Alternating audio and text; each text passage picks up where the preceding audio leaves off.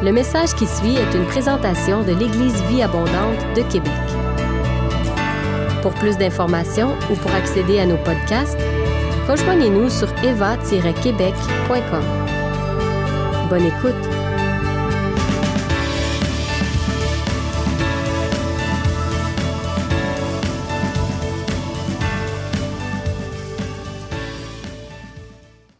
Ce matin, on veut continuer notre. En fait, il y a deux semaines, on a amorcé une série de messages intitulés, on va mettre euh, la diapositive à l'écran, Et si être chrétien voulait plutôt dire que. Et je vous ai mentionné que dans le cadre de cette série, on aurait l'occasion d'apporter certaines nuances. On peut baisser un petit peu mon, volume, s'il vous plaît, ça, m'aiderait.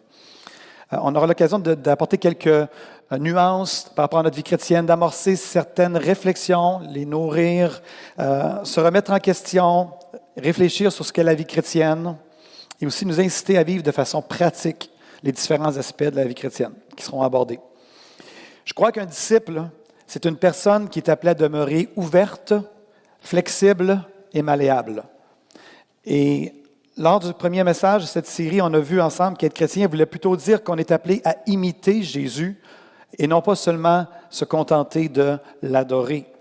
Et l'image que j'avais eue dans mon esprit, c'était comme si on, a tendance à mettre Jésus sur un piédestal et de l'adorer, ce que la parole nous encourage à faire, d'adorer le Seigneur Jésus, mais que parfois j'ai l'impression qu'on a une tendance dans notre culture d'Église que Jésus devient seulement un objet ou une personne à adorer comme une idole qu'on peut adorer, mais après ça, on s'en va et puis on vit notre vie.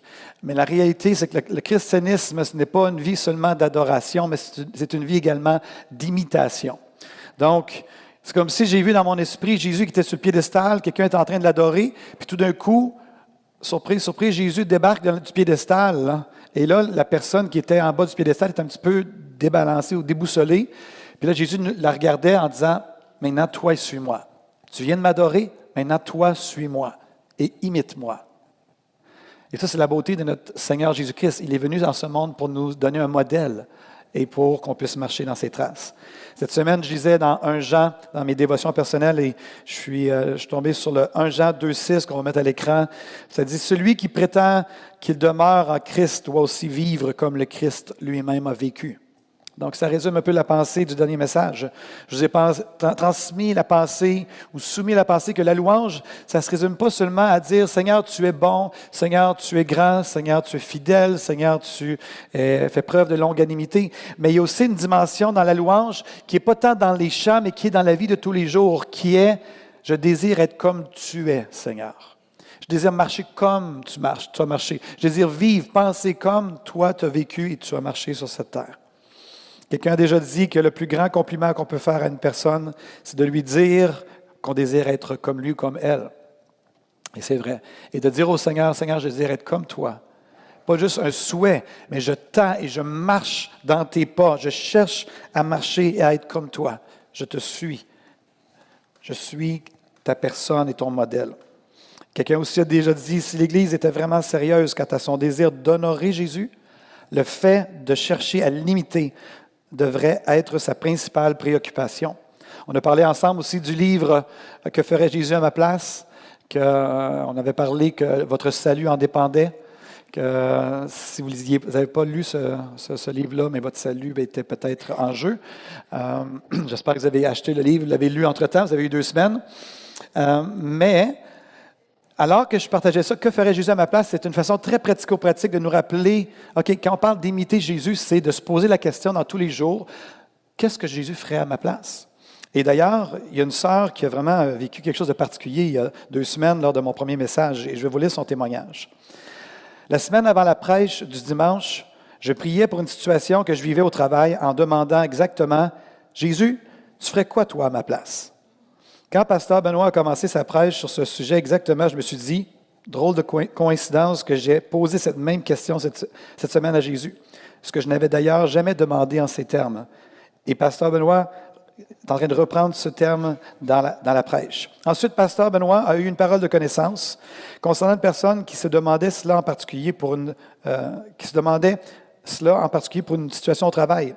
J'ai su que c'était pour moi. Je ne sais pas encore ce que Jésus ferait dans ma situation mais pour l'instant, mais j'ai la confirmation qu'il m'a parlé spécifiquement sur le fait que je dois vraiment prier pour avoir sa perspective divine dans cette situation. Je suis tellement touché de voir que Dieu nous parle personnellement et spécifiquement quand nous nous en remettons à lui et que nous sommes à l'écoute de sa réponse. Et tout le monde dit Amen. Dieu parle tantôt d'une manière, tantôt d'une autre. Effectivement, c'était une parole de connaissance que j'avais reçue dans mon esprit, que Dieu voulait s'adresser à une personne par rapport à son travail. J'ai eu une autre parole de connaissance il y a deux semaines et j'ai utilisé, j'ai dit que j'avais, je voyais le mot pression au pluriel. Je ne sais pas si vous vous rappelez de ça. Et puis, j'ai mentionné qu'il y avait des gens qui, qui, étaient sous pression et que le Seigneur voulait vous enseigner à limiter dans cette situation de pression pressurisée. Euh, mais j'ai comme passé à côté de la deuxième euh, interprétation. J'apprends. Donc, j'ai reçu une parole de connaissance et c'est très clair. Je voyais le mot pression avec le S en gras souligné pour votre information. Donc, il y avait une emphase qui était, c'était deux sens au mot pression. Et c'est seulement dans la voiture, en revenant avec Christine, que c'est devenu vraiment clair, c'est que lorsque je parlais sur le fait d'imiter Christ, ça peut aussi créer une pression de performance sur certains. Et j'aimerais vous dire, si c'était vous, il y a deux semaines, j'aimerais maintenant relâcher cette parole de connaissance pour vous ce matin, cette interprétation, que le fait de suivre Christ, ce n'est pas censé être quelque chose d'être une pression. C'est censé être une joie. On tend et le Saint-Esprit nous donne la capacité de vivre cette vie que Jésus nous appelle à vivre. Jésus disait dans Matthieu 11, versets 29 et 30, Prenez mon joug sur vous et recevez mes instructions, car je suis doux et humble de cœur, et vous trouverez du repos pour vos âmes. Donc Jésus, lorsqu'on le suit, ce n'est pas de la pression qui s'installe, c'est du repos pour nos âmes. Car mon joug est doux et mon fardeau est léger, dit Jésus. Il y a donc la notion chrétienne qui consiste à imiter Christ. Et euh, j'aurais pu parler aussi de la notion de, de, de chercher à être un modèle pour les autres. On le voit dans les Écritures, la notion de ce que j'appellerais l'imitation générationnelle. C'est-à-dire, entre autres, l'apôtre Paul va dire aux Corinthiens, Soyez mes imitateurs, comme je le suis moi-même de Christ. Donc, cette notion-là que je cherche à imiter Christ afin que d'autres regardent ma vie et qu'ils puissent imiter ma vie et qu'en imitant ma vie, ils imitent Christ parce que moi, je suis en train d'essayer d'imiter Christ. Vous me suivez? Donc, on parle de, de génération spirituelle, ici, d'imitation générationnelle. Donc, es-tu en, mesure de dire à tes frères et sœurs autour de toi, imite-moi, agis comme moi, pense comme moi, parle comme moi, suis-moi, regarde ce que je fais, imite ce que je fais, et tu vas marcher dans les traces de Christ. C'est ça la vie chrétienne. C'est ce que Paul disait aux gens. Et ce matin, j'aimerais qu'on puisse faire un pas supplémentaire dans notre série. Donc, c'était une révision. Mais, compte tenu du témoignage et des précisions que je voulais apporter, j'ai dit, je vais faire une, meilleure révision que je ne l'aurais fait normalement. Donc, on continue. Ici, chrétien voulait dire, voulait plutôt dire que. Lisons à l'écran maintenant 2 Corinthiens 5, verset 14-18. En effet, l'amour du Christ nous étreint, car nous avons acquis la certitude qu'un seul homme est mort pour tous. Donc, tous sont morts en lui. Et Jésus est mort pour tous afin que ceux qui vivent ne vivent plus pour eux-mêmes, mais pour celui qui est mort à leur place et ressuscité pour eux. Ainsi, désormais, nous ne considérons plus personne d'une manière purement humaine. Certes, autrefois, nous avons considéré le Christ de cette manière, mais ce n'est plus ainsi que nous le considérons maintenant. Ainsi, celui qui est uni au Christ est une nouvelle créature. Ce qui est ancien a disparu. Voici, ce qui est nouveau est déjà là. Tout cela est l'œuvre de Dieu qui nous a réconciliés avec lui par le Christ et qui nous a confié le ministère de la réconciliation. Il y a beaucoup de stock dans ce, dans ce passage-là. Seulement trois versets, 14, 15, 16, 17, 18, pardon, cinq versets. Mais euh, je vais mettre l'emphase juste sur la dernière partie, sur le fait que Dieu nous a confié le ministère de la réconciliation. La réconciliation, j'aime l'idée ici, le mot qui, a capté mon attention, c'est il nous l'a confié. Je te confie, c'est bon, je dis à quelqu'un, je te confie mon enfant, que sont ceux qui savent que c'est quand même précieux. Là. Le Seigneur nous confie et nous donne le ministère de la réconciliation en tant qu'enfant de Dieu, en tant que chrétien, en tant que disciple. La réconciliation, c'est l'action de réconcilier. Tu sais, quand on regarde dans les dictionnaires, hein, c'est, le, c'est fun, hein? La réconciliation, action de réconcilier. Point. Je ne me suis pas encore dompté d'aller voir le verbe directement, mais euh, ça dit action de réconcilier des adversaires, des gens fâchés entre eux. Fait de se réconcilier. Rétablissement des liens conjugaux entre époux en, instance de divorce ou séparés de corps. Donc, l'idée de, de réparer les choses, de réparer les relations, de la réconciliation. Vous savez, on est, appelé à vivre selon la croix, en fonction de la croix. Et la croix, il y a une dimension verticale puis une dimension horizontale. Il y a la dimension de la relation avec Dieu, la relation avec, personnelle avec le Seigneur, puis il y a la notion avec le monde et avec les frères et sœurs. Et j'aimerais juste appliquer ça à notre ministère, à notre ministère que nous avons reçu, qui nous a été confié par le Seigneur de la réconciliation. On va mettre à l'écran l'image de la croix. Et on a un ministère, on a reçu un ministère de réconciliation. Évidemment, il y a toute la notion de la réconciliation avec nous-mêmes. Euh, c'est cette dimension-là de, je dirais que lorsqu'il n'y a pas de paix, peu importe dans quelle situation, mais juste de régler les choses dans nos propres cœurs. Soit dit en passant, dans la dernière année, j'ai consulté moi-même un psychothérapeute. Et je voulais, juste prendre le temps de le mentionner ce matin, juste pour que vous puissiez comprendre et que même les pasteurs aussi ont besoin. Et euh, non seulement ça, mais juste vous dire qu'il y a des fois aussi, je sens que le Seigneur me dit, cette chose-là, il faut que tu la règles, cette chose-là.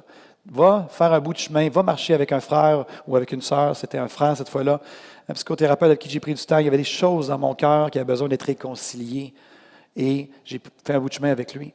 Donc, l'importance de réconcilier les choses pour nous-mêmes, mais aussi toute la notion de réconciliation avec Dieu. Bien entendu, on parle du salut, du pardon des péchés, mais aussi de dealer peut-être pour certains d'entre vous avec la déception, la colère, le désillusionnement dans votre vie chrétienne, euh, de vraiment dealer avec ça, de, à quelque part de vous réconcilier avec Dieu en disant, Seigneur, j'ai vraiment ça dans mon cœur. J'ai, de la colère envers toi, euh, j'ai de l'irritation, je ne comprends pas telle chose, mais de dealer aussi avec ces choses-là, avec le Seigneur. Savez-vous quoi?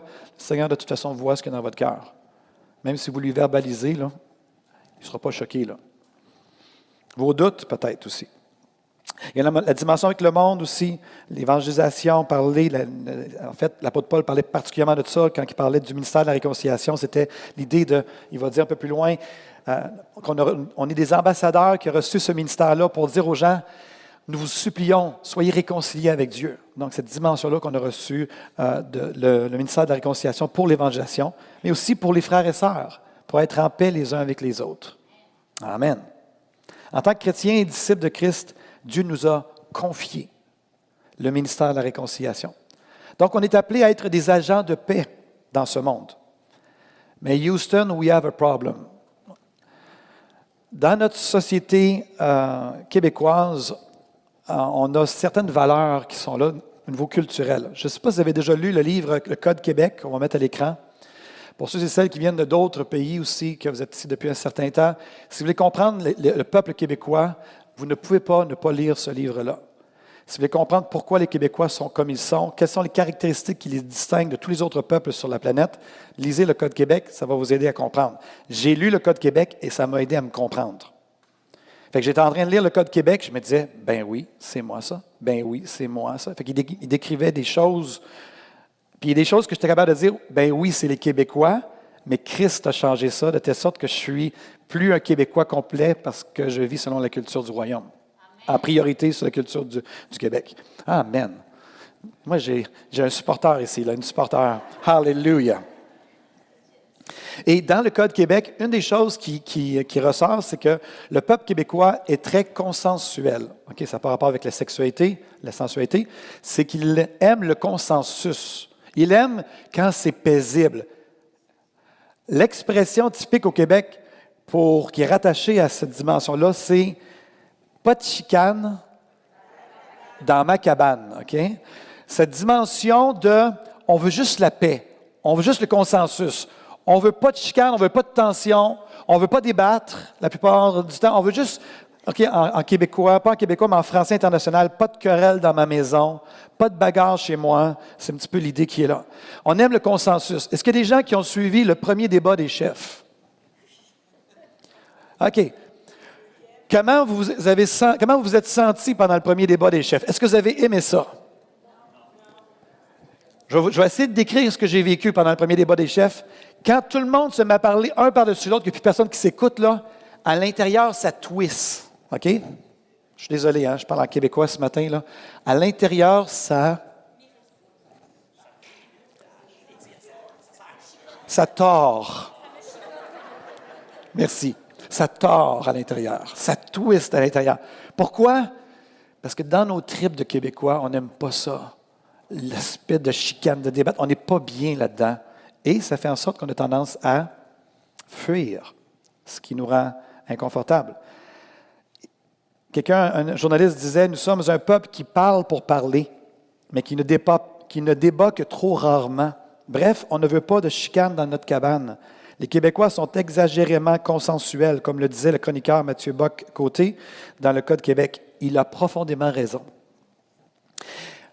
Ceci étant dit, on n'est pas appelé à vivre selon la culture québécoise. On est appelé à vivre selon la culture du royaume. Et en tant que disciple de Jésus, vivant au Québec, Dieu, notre Père, nous a confié le ministère de la réconciliation. On a donc un rôle à jouer et à assumer. Et ce n'est pas un rôle qui est toujours confortable à assumer. J'aimerais vous rappeler ce que Jésus un jour a dit dans le Sermon sur la montagne. Matthieu 5, 23, 24 dit, c'est Jésus qui parle, si donc tu présentes ton offrande à l'autel et que là, tu te souviennes que ton frère a quelque chose contre toi, hein, laisse là ton offrande devant l'autel et va d'abord te réconcilier avec ton frère, puis viens présenter ton, ton offrande. Donc Jésus ici nous parle du ministère de la réconciliation. C'était même avant la nouvelle alliance. C'était avant la croix. Mais pour Jésus, il y avait un lien évident entre l'importance de se réconcilier avant de communier avec le Père. Jésus va dire, tu es en train de vouloir présenter ton offrande dans le temple à Jérusalem, ton agneau, ton bœuf, ta libation, laisse ça là parce que c'est plus important que tu aies réglé la question de, besoin de réconciliation. Et une fois que ça c'est réglé, viens et ton offrande va être bien reçue. Mettons ça en 2022. Ça veut dire que si on, se présente dans un temps de dévotion le mardi matin et on sait dans notre cœur qu'on a une relation qui n'est pas réglée, Jésus est en train de nous dire, prends même pas la peine de prier, Va plutôt régler ce que tu as à régler, puis après ça, reviens et ton offrande va être reçue. Nous avons reçu, le Seigneur nous a confié le ministère de la réconciliation. Et en tant que chrétien, on est appelé à le pratiquer. En d'autres mots, le chrétien devrait être un ambassadeur de paix, un pratiquant sérieux de la réconciliation. Et parfois, il faut accepter et se résoudre à avoir des conversations difficiles et inconfortables, mais toujours dans le but d'expérimenter la beauté de la réconciliation. Disons-nous les vraies choses ce matin, frères et sœurs. La vraie réconciliation est bien souvent difficile parce que la vraie réconciliation requiert de la vulnérabilité, de l'honnêteté et de l'humilité. Et d'ailleurs, ces qualités que sont la vulnérabilité, l'honnêteté, l'humilité, devraient être des choses communes et habituelles chez les enfants de Dieu. Quelqu'un a déjà dit, j'ai constaté qu'il est beaucoup plus facile de demander pardon à un Dieu que nous ne voyons pas qu'à une personne personne qu'on voit. Amen veut dire qu'il en soit ici. Non, on ne veut pas qu'il en soit ici. On veut plutôt apprendre à vraiment demander pardon, autant à Dieu, oui, et si on a besoin de demander pardon à quelqu'un d'autre, demander pardon à quelqu'un d'autre. Avez-vous remarqué quand Jésus a parlé aux gens sur la montagne, ça ne disait pas si tu as quelque chose contre quelqu'un d'autre, va régler ça avec la personne. C'est si tu sais que quelqu'un a quelque chose contre toi, va pour aller te réconcilier avec cette personne-là. Est-ce que vous voyez la différence? Si quelqu'un a quelque chose contre toi, mais c'est son problème. C'est pas mon problème, moi. Non. Si tu le sais, si c'est un frère ou une sœur dans la foi, ça veut dire que tu as, été appelé, tu as un mandat Pas juste parce qu'il y a une tension à ce moment-là, mais tu as reçu un mandat à ta nouvelle naissance. on t'a confié le, mandat du ministère de la, Réconciliation. Donc, si tu sais qu'il y a une tension quelque part, c'est ton mandat, tu as reçu ce qu'il fallait, tu es appelé, le Seigneur s'attend de toi ce que tu règles tes relations.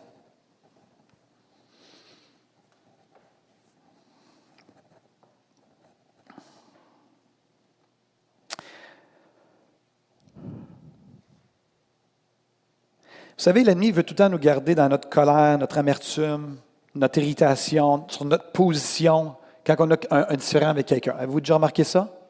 Et le mot qui est venu dans mon esprit, et je pense vraiment que c'est une parole de connaissance pour nous, pas pour une personne en particulier, bien que ça peut être vraiment, ça peut vraiment, quelqu'un dire, wow, c'est pour moi ce matin. Mais le mot qui est venu, c'est bisbille. Et le mot bisbille vient de l'italien euh, bisbiglio, et qui veut dire murmure.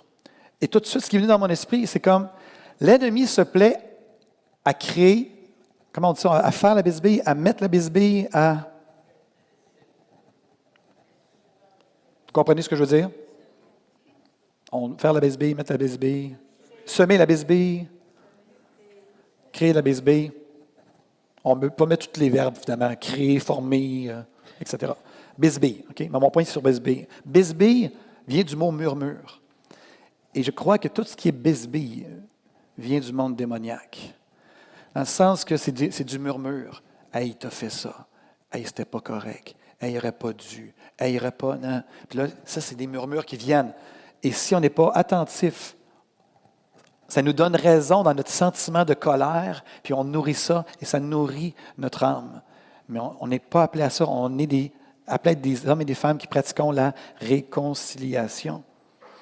Hébreu 12, 15 dit ceci, on va le mettre à l'écran, veillez à ce que personne ne passe à côté de la grâce de Dieu, que personne ne passe à côté de la grâce de Dieu, qu'aucune racine d'amertume ne pousse et ne cause du trouble en empoisonnant plusieurs d'entre vous. On peut passer à, cause, à côté de la grâce de Dieu si on ne règle pas nos situations. S'il y a de l'amertume qui pousse et qui empoisonne notre âme. Donc la vraie réconciliation est bien souvent difficile, mais j'ai une bonne nouvelle. Bien souvent, il y a une richesse inestimable cachée de l'autre côté de la réconciliation. La profondeur, des profondeurs inexplorées dans les relations.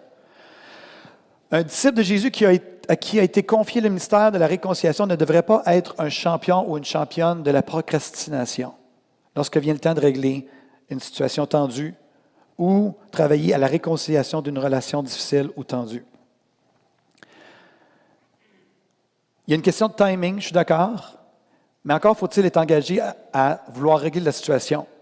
Il y a des gens qui vont dire, ils savent qu'ils ont une tension avec quelqu'un, et soit en passant, j'ai aucune information ce matin. Si jamais il y a des gens qui se disent, pourquoi Pasteur Benoît prêche là-dessus ce matin?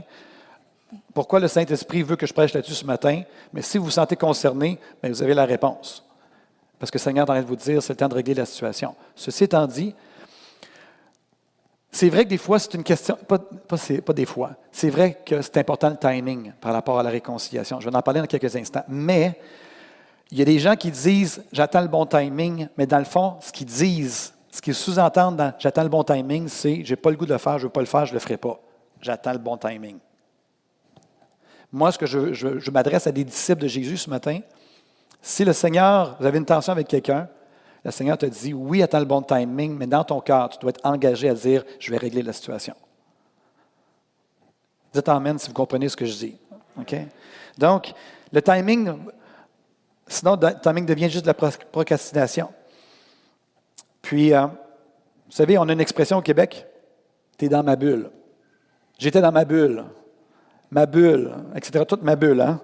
Le ministère de la Réconciliation qui t'a été confié, c'est l'éclatement de la bulle. C'est de dire non, je vais aller au-delà de ça.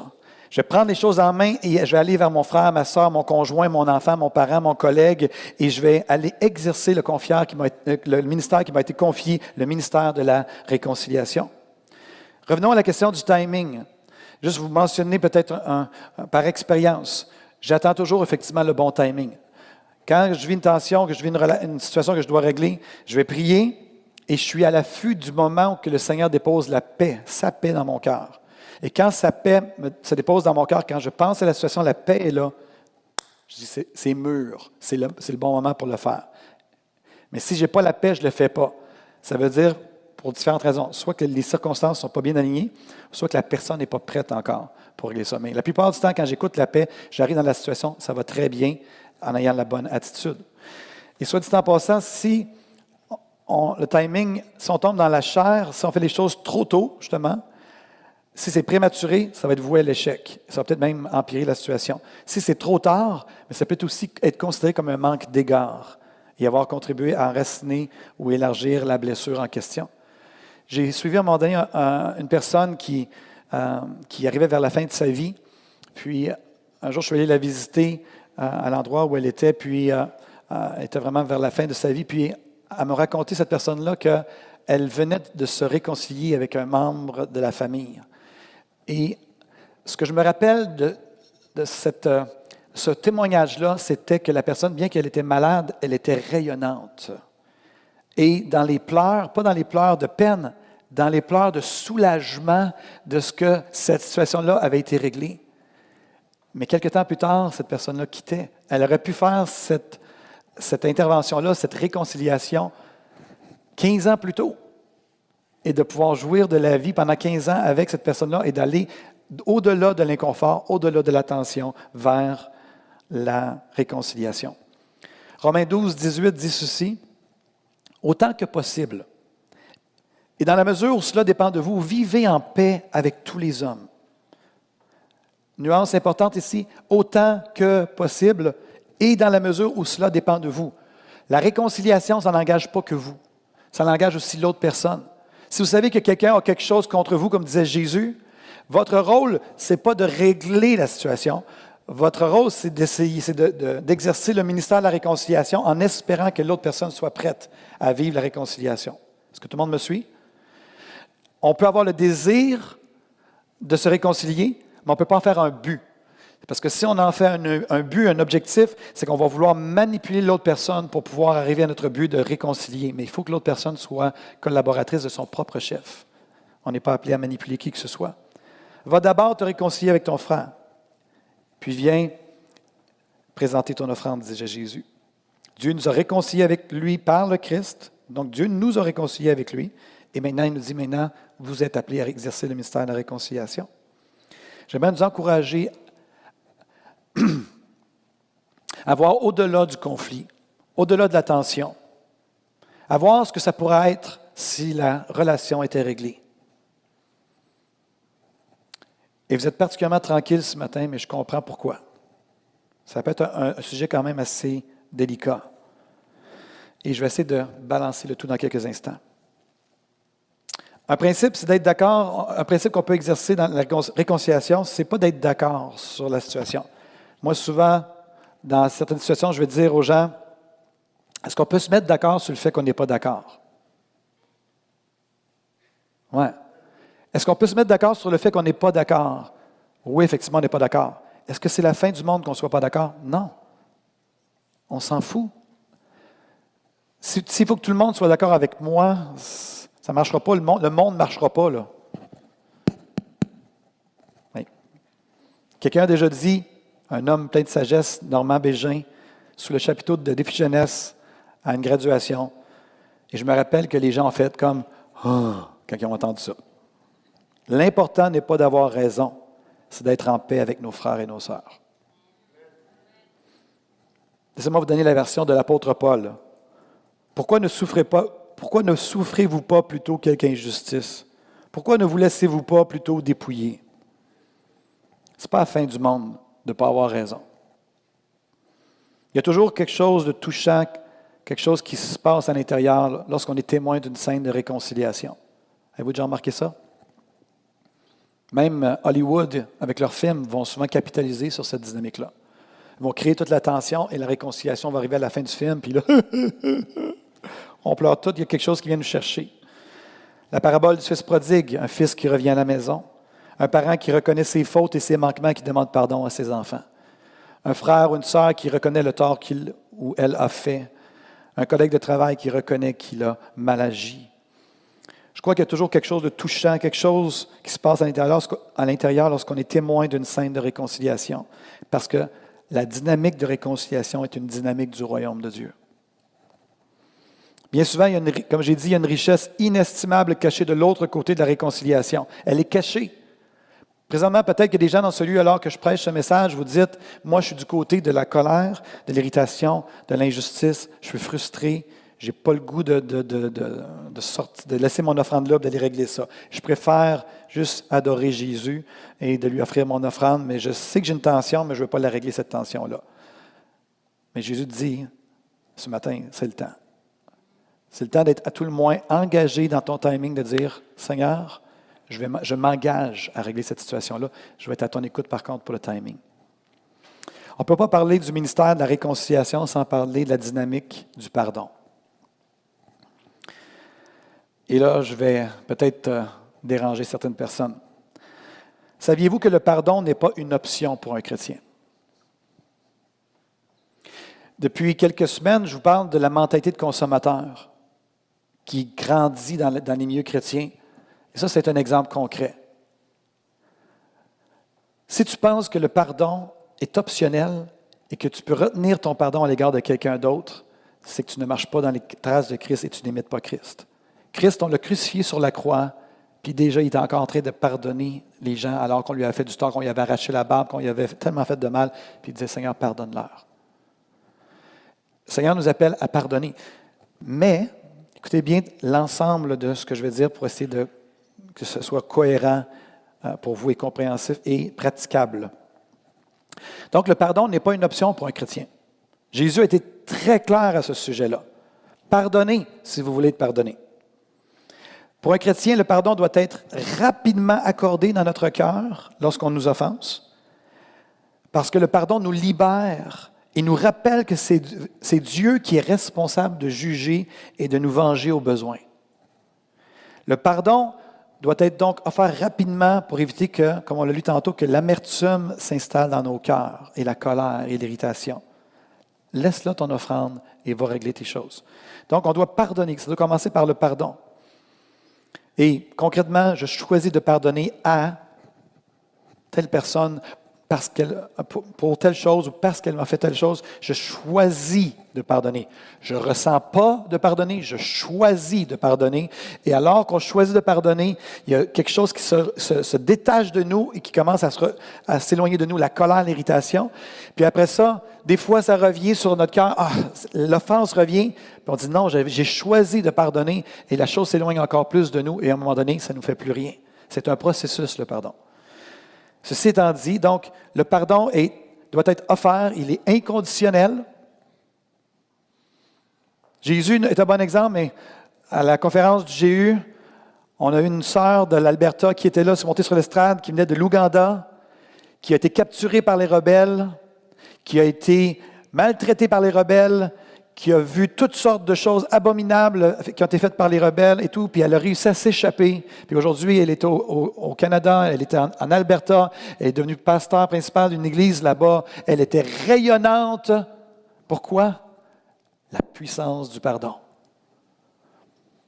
Des gens traînent leur douleur et leur souffrance pendant des années parce qu'ils ne comprennent pas le pardon. Le pardon, ce n'est pas de donner raison. Le pardon, c'est de se libérer. Donc, un chrétien n'a pas le choix. Il, doit pardonner. Ceci étant dit, j'ai dit ceci étant dit, c'est également important de comprendre que le pardon n'équivaut pas au rétablissement de la relation. Quelqu'un t'a offensé, tu dois pardonner. Mais ça ne veut pas dire que la relation va être rétablie avec la personne. Parce que le pardon, ça concrétise le rétablissement du respect dans notre cœur. Mais le pardon, ça veut dire aussi qu'il y a eu une offense qui a été faite et il y a la notion de confiance. Le pardon, ça ouvre la porte à la possibilité d'un éventuel rétablissement de la relation de confiance. Mais ce n'est pas parce qu'on pardonne que la confiance est rétablie. Est-ce que vous me suivez? Donc, si quelqu'un ici, à titre d'exemple, a connu des abus dans, son enfance, en tant qu'enfant de Dieu, je comprends en partie, vraiment en partie, Et la raison pour laquelle je suis capable de comprendre en partie, c'est en raison de toutes les histoires que j'ai entendues dans mon bureau en tant que pasteur. Je, comprends ce genre de souffrance-là en partie, mais je ne l'ai pas vécu. Donc, on doit offrir notre pardon, mais ça ne veut pas dire qu'on doit rétablir la relation avec la personne, l'abuseur. La confiance, ça se gagne, ça se perd et ça se regagne. Mais la confiance doit être regagnée. Ça, ça veut dire que oui, on pardonne, on se libère. Ça ne veut pas dire que la relation est rétablie. Puis après on voit comment les choses se développent. Mais dans notre cœur, le pardon rétablit la notion de respect à l'égard de la personne. Et ça l'ouvre la porte à la possibilité que la relation soit rétablie, à la possibilité. Mais au moins, ça nous libère et ça rend disponible le velcro relationnel pour qu'il puisse y avoir éventuellement une reconnexion. Comprenez? Mais ça ne veut pas dire que vous n'êtes pas obligé à quoi que ce soit. Mais s'il y a repentance de l'autre côté et tout, peut-être qu'il y a une bénédiction qui vous attend au-delà de la colline. Quelqu'un a déjà dit que le premier à demander pardon est le plus brave. Le premier à pardonner est le plus fort. Ici, être chrétien voulait plutôt dire que le Père nous a confié un ministère de réconciliation, incroyablement puissant, qui peut changer les vies, notre vie et les vies des gens autour de nous. Encore faut-il accepter d'apprendre à exercer la réconciliation et éviter de l'éviter. Je sais qu'on aime ça être consensuel au Québec. Je sais qu'on aime ça. Mais on n'est pas des Québécois. On est des fils et des filles du royaume. Quelqu'un que je connais bien, même je dirais que je connais très bien, a déjà dit, là où ça brasse, c'est là où ça se passe. C'est moi qui l'ai déjà dit. Ce que ça sous-entend, et le pardon est un bon exemple, la réconciliation est un excellent exemple, c'est des endroits qui brassent dans nos vies. Si vous avez besoin de vous réconcilier avec quelqu'un, ou que quelqu'un a besoin de se réconcilier avec vous, c'est que ça brasse. J'aimerais inviter l'équipe de louange à revenir sur l'estrade. Là où ça brasse, c'est là où ça se passe. Quand on va à la guerre, là où il y a le front, c'est là où on peut gagner du terrain sur le terrain ennemi. C'est là que ça brasse, mais c'est là qu'on peut faire des gains. Ce n'est pas dans ce qui a été acquis. Lorsqu'on s'est retrouvé au débarquement de Normandie avec les le département avec les Canadiens là-bas, on allait pour aller faire des gains et reconquérir la partie de l'Europe qui avait été conquise par l'Allemagne. Mais nous, on était ici au Canada, d'autres étaient au Canada ici, puis ils étaient dans la paix. C'était pas ici que ça brassait. C'était pas ici qu'on pouvait faire des gains. C'était en traversant l'Atlantique qu'on peut aller faire des gains. Mais parfois dans nos vies, il faut dire, OK, je veux rentrer dans cette dimension-là. Je veux rentrer dans cette saison-là que ah, ça me tente tellement pas, Seigneur. Mais, tu m'as dit que j'avais le ministère de la réconciliation. Apprends-moi à être un homme, une femme de paix. Jésus a dit ceci à ses disciples. Quand il les a envoyés faire l'évangélisation, écoutez bien ça. Jésus leur a dit, quand on va vous accueillir dans une maison, la première chose que vous allez faire en rentrant dans la maison, c'est que la paix soit sur cette maison. Vous allez dire que la paix. Jésus a dit à ses disciples quoi dire en rentrant dans une maison où on les accueillait? Il dit Dites que la paix soit sur cette maison. Et la paix du Seigneur va être sur cette maison-là. Et si on ne vous accueille pas, ne le dites pas, et la paix ne viendra pas sur la maison. Ce que je suis en train de nous dire. Lorsqu'on a accepté Christ dans nos vies, on, on a reçu un héritage de paix qu'on est appelé à expérimenter nous-mêmes, mais aussi qu'on est appelé à donner autour de nous. Et régulièrement, quand je vais visiter les gens dans les maisons, je vais le faire. Je vais rentrer dans la maison ou en sortant de la maison, je vais dire que la paix du Seigneur soit sur cette maison. Pourquoi je fais ça? J'imite Christ. J'obéis à Christ. Christ, s'il disait ça à ses disciples, assurément qu'il l'appliquait aussi dans son propre ministère. Il rentrait dans une maison, puis assurément Jésus disait que le shalom de Dieu soit sur vous. Nous sommes des agents de paix et des agents de paix sont des experts de la réconciliation. Si vous avez aimé ce message, nous vous invitons à vous joindre à nous lors de nos rencontres du dimanche matin. Vous trouverez l'horaire et l'emplacement de nos réunions sur notre site internet eva-québec.com. N'hésitez pas à communiquer avec nous et que Dieu vous bénisse.